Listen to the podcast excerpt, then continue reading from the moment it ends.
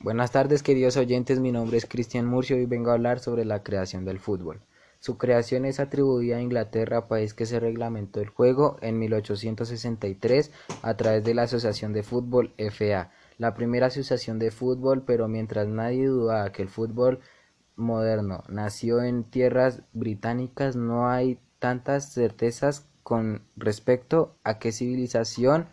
fue la primera en jugar al balompié desde mi casa cuidándome del coronavirus.